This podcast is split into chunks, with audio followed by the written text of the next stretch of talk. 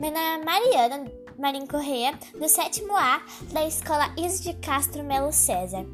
Hoje, no meu primeiro podcast, estarei falando sobre a minha opinião de como está sendo para mim as aulas online.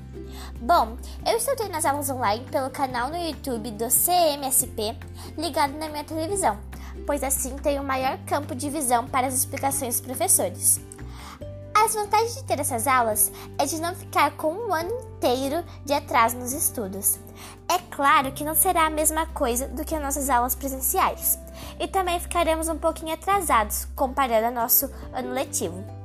Mesmo assim, é bem melhor do que todos os estudantes terem de repetir o ano que eles perderam.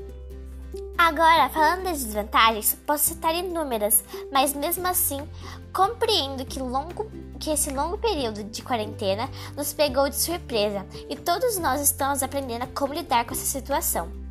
No meu caso, acho que o chat do aplicativo do CMSP é muito bagunçado. A maioria das mensagens não tem a ver com a aula e acabo me perdendo nele. Minhas atividade, atividades fora da escola também estão tomando grande espaço da minha rotina.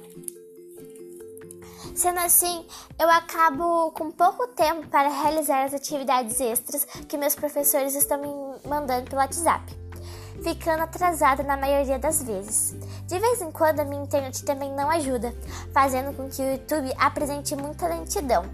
Claro que existem muitas outras falhas, mas resumindo, é necessário termos as aulas online para não prejudicar a educação da criança ou adolescente, mesmo tendo dificuldades ou apresentando falhas no aplicativo.